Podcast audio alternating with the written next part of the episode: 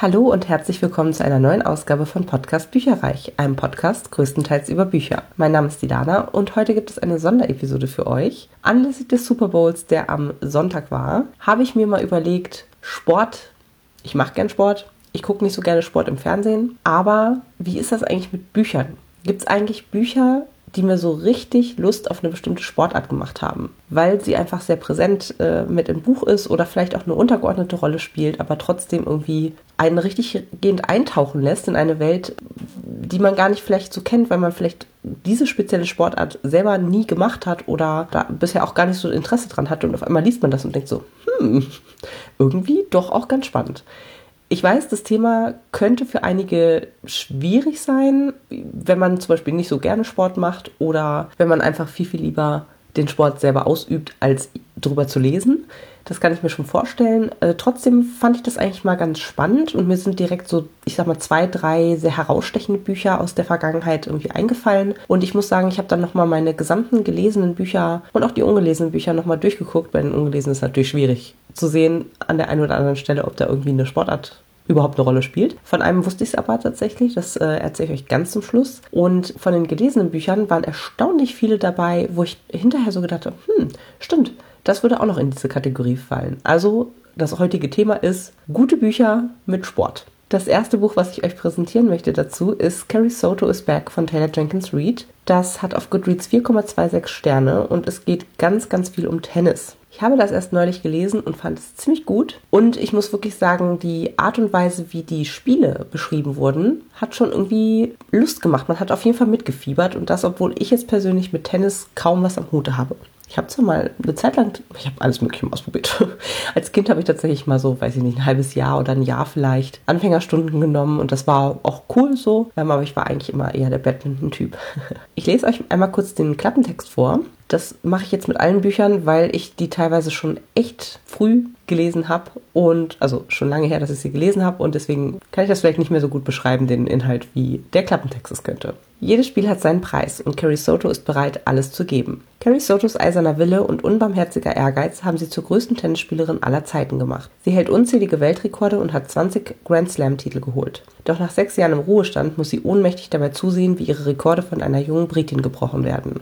Mit 37 entscheidet sie sich, auf den Platz zurückzukehren. Sie will nichts mehr als ewigen Ruhm und beschließt, ein finales Jahr als Tennisspielerin soll sie für immer unbesiegbar machen. Denn wer ist sie, wenn sie nicht die Beste ist? Um ihr Ziel zu erreichen, ist sie sogar bereit, ihren Stolz beiseite zu schieben und mit Bao Huntley zu trainieren, dem Tennisstar, der ihr einst das Herz gebrochen hat. In dem Zusammenhang bin ich auch nochmal auf Malibu Rising von Taylor Jenkins Reid gestoßen. Das hat 4,07 Sterne bei Goodreads und es geht relativ viel auch ums Surfen tatsächlich. Denn die vier Kinder, die da eine Rolle spielen, die sind eben in Malibu aufgewachsen und da ist natürlich der Strand sofort in der Nähe und das war auch so ein bisschen das verbindende Element von ihnen fand ich persönlich auch noch ein kleines bisschen besser als Carrie Soto is Back.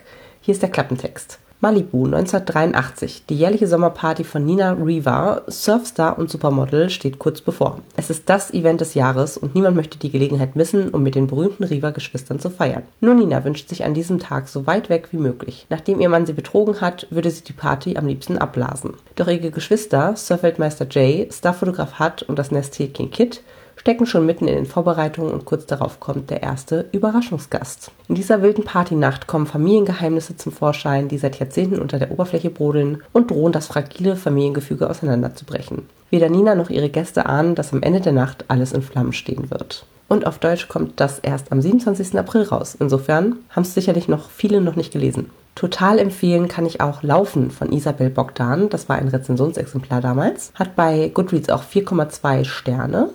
Und wie der Name schon sagt, es geht hier größtenteils um den Sport Laufen. Isabel Bogdan überrascht mit einem Roman über eine Frau, die nach einem Schicksalsschlag um ihr Leben läuft. Eine Ich-Erzählerin wird nach einem erschütternden Verlust aus der Bahn geworfen und beginnt mit dem Laufen. Erst schafft sie nur kleine Strecken, doch nach und nach werden Laufen und Leben wieder selbstverständlicher. Konsequent im inneren Monolog geschrieben, zeigt dieser eindringliche Roman, was es heißt, an Leib und Seele zu gesunden. Und dann noch, eine Frau läuft. Schnell wird klar, dass es nicht nur um ein gesünderes oder gar leichteres Leben geht. Durch ihre Augen und ihre meandernden Gedanken erfährt der Leser nach und nach, warum das Laufen ein existenzielles Bedürfnis für sie ist. Wie wird man mit einem Verlust fertig? Welche Rolle spielen Freunde und Familie? Welche Rolle spielt die Zeit und der Beruf?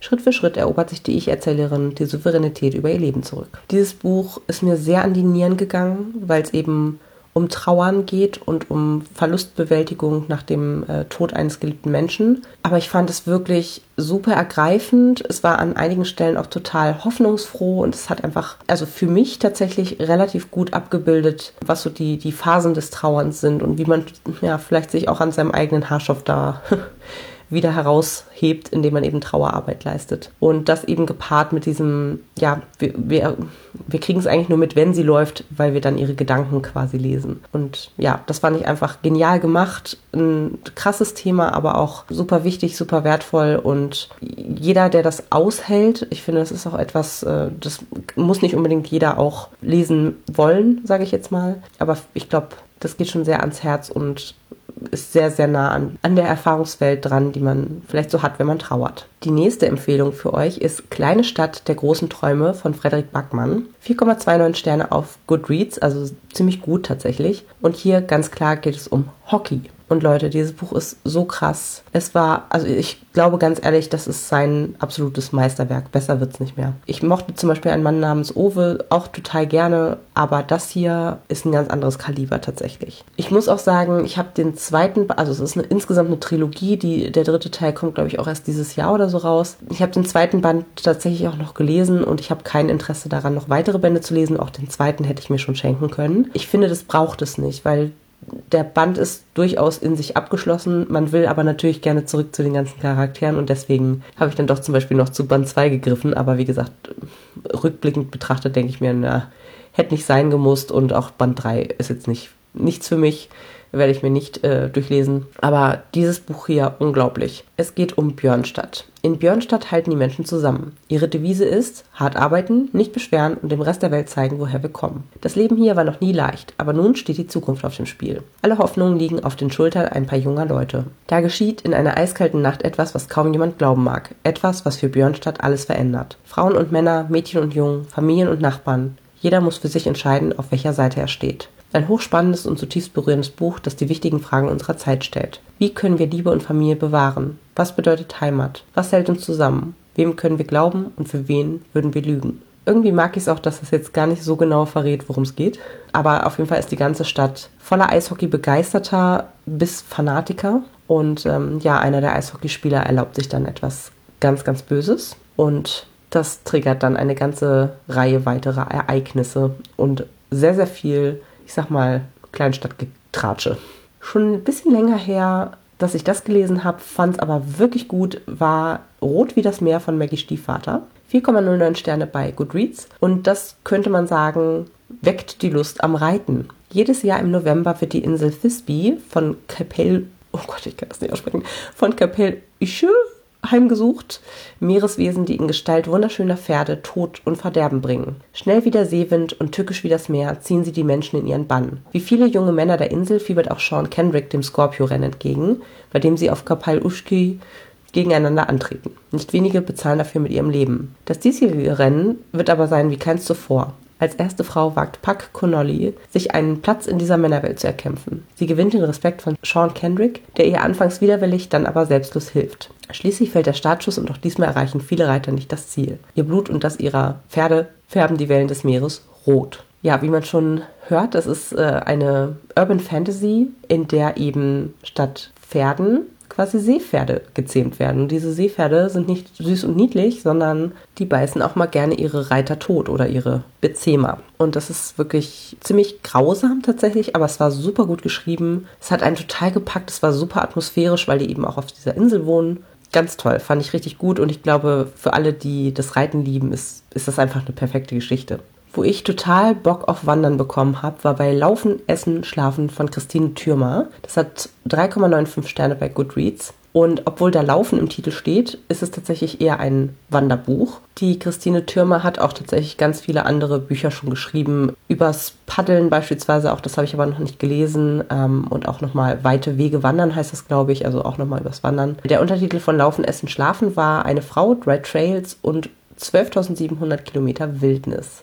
Sie ist weitergewandert als Harpe Kerkeling und Cheryl Strait zusammen. Unter ihrem Nickname German Tourist gilt Christine, Christine Türmer, Christine Türmer als Legende auf dem Hiking Trail. Dies ist ihre Story. Beim Weitwandern nach dem Ultraleichtprinzip ist jeder Mensch auf sich gestellt. Vor allem, wenn es über die berühmtesten Wanderwege der USA geht. Der Pacific Crest Trail, der Appalachian Trail und der Continental Divide Trail führen mitten durch die Wildnis, in der nichts für Ablenkung von den eigenen Gedanken sorgt. Genau das fasziniert an Christine Thürmers Laufen, Essen, Schlafen. Der Spiegel-Bestseller ist gleichzeitig Reisebericht, Mutmacher und inspirierender Einblick in den Alltag einer Frau, die zu den meistgewanderten Menschen der Welt gehört und ihre berufliche Karriere gegen ein Leben auf dem Trail getauscht hat. Das fand ich tatsächlich auch sehr beeindruckend. Sie schildert, dass sie sehr erfolgreich im Beruf war, aber auch super unzufrieden und dass sie sich immer danach gesehnt hat, wirklich alles loszulassen und ja, einfach mal, wie gesagt, aus dem, aus dem Rucksack zu leben und wahnsinnig viele Kilometer einfach nur zu laufen und zu gucken, was geht eigentlich. Ja, das hat sie dann auch einfach kurzerhand gemacht. Und von diesen drei verschiedenen Trails, die sie auch zu unterschiedlichen Zeiten gelaufen ist,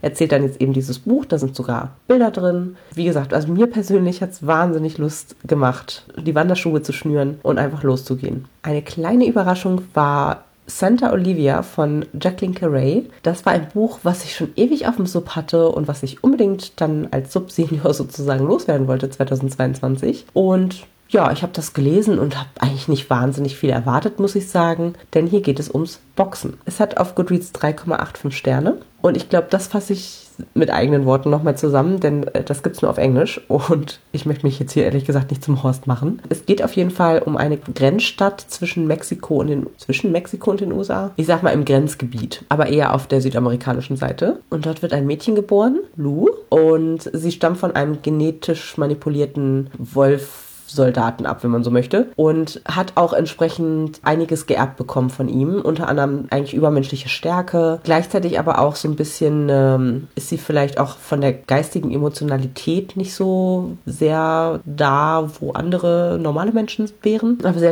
ist halt unglaublich stark. Und bei denen im, im Dorf, in der Stadt, ist es eben so, dass die Grenzpatrouillen aus den USA sich immer einen Spaß daraus machen, die Jugend dazu zu verführen oder auch allgemein, also junge Männer dazu zu verführen, bei Boxkämpfen mitzumachen. Und als Preisgeld, wenn sie gewinnen, winkt ihnen eben eine Freikarte in die USA. Jetzt hat das allerdings noch nie jemand gewonnen. Und ja, Lou möchte unbedingt raus aus ihrem Kaff. Vielleicht auch sogar ihren Vater finden, der irgendwann getürmt ist, beziehungsweise fliehen musste, weil er eben selber ein Flüchtling war, wenn man so möchte. Und deswegen fängt sie an zu trainieren als Mädchen mit aber besonderen Fähigkeiten. Und es war so packend geschrieben. Also ich kann es gar nicht beschreiben, warum ich das so toll fand, aber das ist wirklich Hut ab vor der Autorin, die mich äh, mit einer anderen Buchreihe auch sehr überzeugen konnte. Deswegen darf es hier auf dieser Liste auf gar keinen Fall fehlen. Also falls ihr Englisch könnt, Jacqueline Carey, Santa Olivia, kann ich nur empfehlen. Aus dem Bereich Leichtathletik, Schrägstrich Laufen, kommt noch Ghost, jede Menge Leben von Jason Reynolds. Das war ein Rezensionsexemplar und hat 4,22 Sterne auf Goodreads. Da gibt es noch drei Nachfolgebände zu und alle diese vier Bände drehen sich rund um eine Leichtathletikgruppe, die quasi die Kinder von der Straße wegholt, beziehungsweise deren Trainer sich sehr bemüht, insbesondere junge Schwarze in den USA von der schiefen Bahn wegzulenken und die, äh, ich sag mal, die Energie, die kriminelle Energie, die die da vielleicht vorherrscht an der einen oder anderen Stelle, ja, in Sport umzuwandeln und somit quasi, macht man ja in Deutschland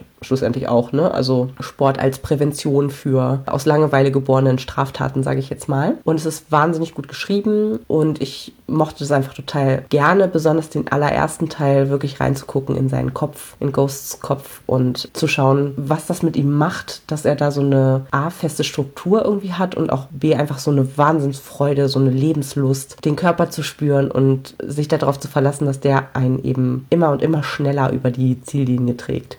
Das fand ich richtig schön. Rennen, das kann Ghost, der eigentlich Castle Crenshaw heißt, schneller als jeder andere davonrennen. Und es gab eine Nacht in seinem Leben, in der es genau darauf ankam, in der er um sein Leben rannte. In der Schule läuft es so lala für Ghost. Wer ihm dumm kommt, kriegt eine gescheuert. Doch dann wird Ghost mehr durch Zufall Mitglied in einer Laufmannschaft und sein Leben stellt sich auf den Kopf. Trainer Brody nimmt ihn unter seine Fittiche und das ganze Team steht an seiner Seite. Es geht nicht mehr ums Davonrennen, sondern darum, das Ziel immer vor Augen zu haben. Der Startschuss ist gefallen. Dann habe ich noch drei plus zwei Bücher Bücher für euch, wo der Sport vielleicht nur eine untergeordnete Rolle spielt, aber ich das Buch auch wirklich sehr empfehlen kann. Das ist zum einen Das geheime Glück von Julie Cohen. Das war mal ein Rezensionsexemplar mit 3,82 Sternen. Und da geht es im Grunde um Segeln. Es ist ein Morgen wie jeder andere, als Robbie neben seiner schlafenden Frau Emily erwacht. Wie immer steht er vor ihr auf und kocht Kaffee. Doch an diesem Morgen schreibt er einen Brief und tut damit etwas, was Emily das Herz brechen wird. Robbie weiß, er muss diesen Preis bezahlen, um ihre Liebe zu schützen. Denn niemand darf erfahren, welches Geheimnis Emily und er seit fünf Jahrzehnten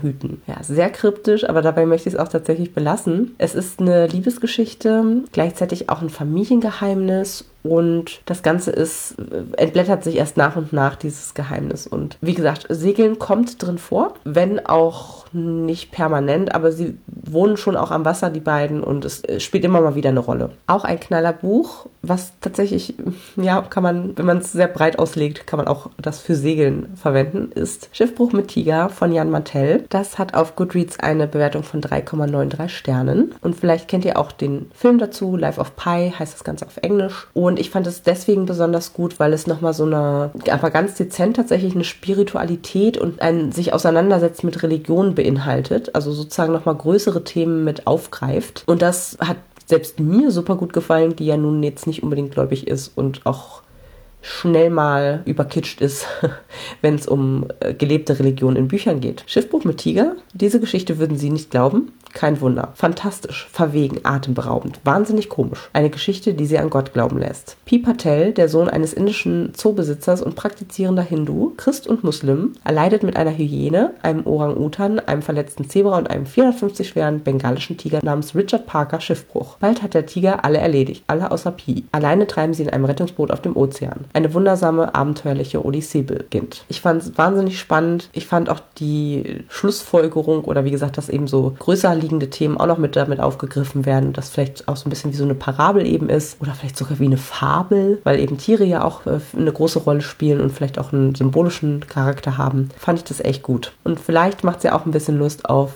fast alleine auf dem Meer treiben, segeln, diese Unabhängigkeit spüren, wenn man vielleicht so längere Regatten macht, möchte ich mal sagen. Außerdem in diese Kategorie fällt Game Changer von Neil Schusterman. Das war ein Rezensionsexemplar und hat 3,69 Sterne auf Goodreads. Und hier geht es um American Football. Das Thema darf ja nun auch nicht fehlen, wenn ja der Super Bowl mich hier quasi getriggert hat. Ash ist ein weißer heterosexueller Cis-Junge aus der Mittelschicht. Er hält sich selbst für einen guten Kerl, aber nicht gerade für den Mittelpunkt des Universums. Bis er eines Freitags in eine andere Dimension katapultiert wird, in der er genau das ist, der Mittelpunkt des Universums. Damit verfügt ausgerechnet Ash nun über die Macht, die Welt zu verändern. Doch irgendetwas geht schief und Ash führt aus Versehen die Rassentrennung wieder ein. Natürlich will er das wieder gerade biegen, aber es gibt unendlich viele Möglichkeiten, alles falsch zu machen. Ja, wie die Beschreibung schon zeigt, ist aus dem Jugendbuchbereich und macht einfach das Gedankenspiel auf, was wäre wenn, sogar mehrfach. Und Ash spielt tatsächlich sehr gerne, sehr leidenschaftlich American Football und das kommt auch öfter mal vor.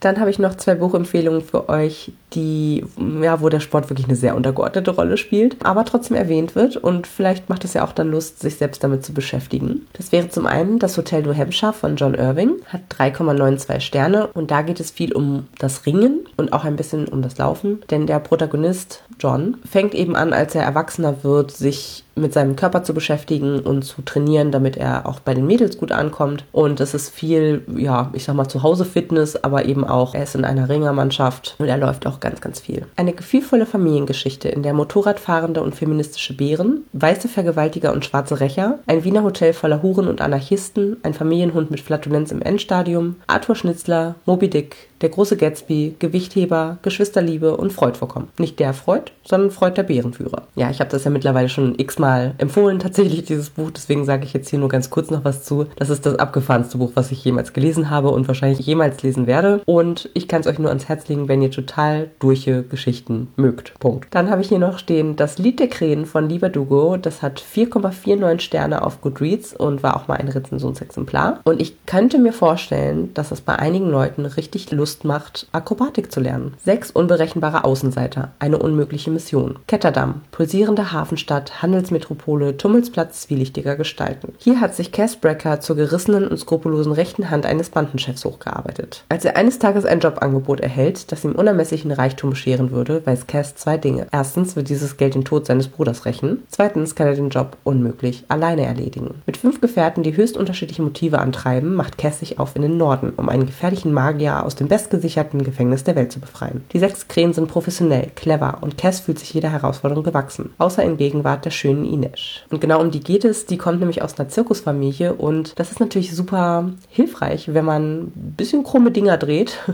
dass man lautlos sich anschleichen kann, dass man an Fassaden hochklettern kann. Ja, und ich muss sagen, also als ich das gelesen habe, war ich ein bisschen verknallt auch in sie. und wollte sehr, sehr gerne genauso sein wie sie. Insofern glaube ich schon, dass das Lust macht. Akrobatik, vielleicht auch sowas wie Freeclimbing oder wie heißt das Parkouring, wo man quasi dann durch Städte sich hochhangelt an verschiedenen Sachen und so. Die Stadt ist meine Spielwiese. Also wenn ihr da auf solche Sachen Bock habt, dann ist das Buch, glaube ich, echt gut für euch. Und auch der Nachfolger Band 2. So, ich hoffe, da war jetzt schon ganz viel Inspiration für euch mit dabei und vor allen Dingen auch euer Sport mit dabei. Ich, mir ist auch gefallen, ich habe kein Buch über Fußball. Es gibt eins von Frederik Backmann, das ist äh, Britt-Marie war hier. Da wird ganz viel über Fußball gesprochen, aber ich hatte jetzt ja schon Kleine Stadt der großen Träume, was ich definitiv deutlich besser auch fand, wo es ja um Hockey geht, von ihm genannt und ich kenne jetzt eigentlich kein Buch tatsächlich, was ich jetzt gelesen habe, wo äh, richtig toll Fußball eine größere oder kleinere Nebenrolle spielt. Ein letztes Buch habe ich noch für euch, das habe ich aber noch nicht selber gelesen. Ich hörte nur, dass es wirklich, wirklich Spaß macht, das zu lesen, dass es sehr gut geschrieben ist und dass eben Baseball eine Rolle spielt und das ist noch auf meinem E-Book-Sub. Ich rede von Die Kunst des Feldspiels von Chet Harbach. Es hat 3,98 Sterne auf Goodreads. Und darum geht's. Chet Harbach hat den Traum von der Great American Novel wahrgemacht. Die Kunst des Feldspiels ist ein literarisches Wunder Jahr ein magisches Debüt, ein so kluger wie zu Herzen gehender Roman über den Abschied von der Jugend, über Leidenschaft und Liebe, Freundschaft und Familie. Der Gott des Spiels hat Harry Scrimshander ein Geschenk in die Wiege gelegt. Der schmächtige, unscheinbare Junge aus der Provinz ist das größte Baseballtalent seit Jahrzehnten. Als er in die Mannschaft des Westish College aufgenommen wird, scheint sein Aufstieg in den Olymp vorprogrammiert. Monatelang macht er nicht einen Fehler, doch dann geht ein Routinewurf auf fatale Weise daneben und die Schicksale von fünf Menschen werden untrennbar miteinander verknüpft. Ich bin sehr, sehr gespannt darauf. Könnt ihr mir denn noch Bücher empfehlen, in denen Sport zwar eine Rolle spielt, aber die jetzt keine Sachbücher in dem eigentlichen Sinne sind? Wobei, vielleicht ist auch ein Sportsachbuch äh, gut, aber ich lese halt nicht so gerne Sachbücher. Deswegen würden mich besonders interessieren Romane, bei denen Sport eine kleinere oder größere Rolle spielen und die ihr sehr, sehr gut fandet. Also wenn ihr da Empfehlungen für mich habt, gerne her damit. Ich freue mich drüber. Danke fürs Zuhören und bis zum nächsten Mal. Informationen zu allen Büchern, über die ich heute gesprochen habe, findet ihr auf meiner Website www.bücherreich.net mit UE. Ihr könnt dort oder auf Facebook unter www.facebook.de slash podcastbuicherreich in einem Wort durch mit mir in Kontakt treten. Meine E-Mail-Adresse lautet buicherreich at gmail.com. Wenn ihr diesen Podcast über iTunes abonniert habt, würde ich mich riesig freuen, wenn ihr mir eine 5-Sterne-Bewertung hinterlasst. Dies ist ein privater Buch-Podcast, in dem ich nur meine eigene private Meinung wiedergebe. Wenn mir ein Buch oder Hörbuch kostenlos zur Verfügung gestellt wird, kennzeichne ich es entsprechend auf meiner Website.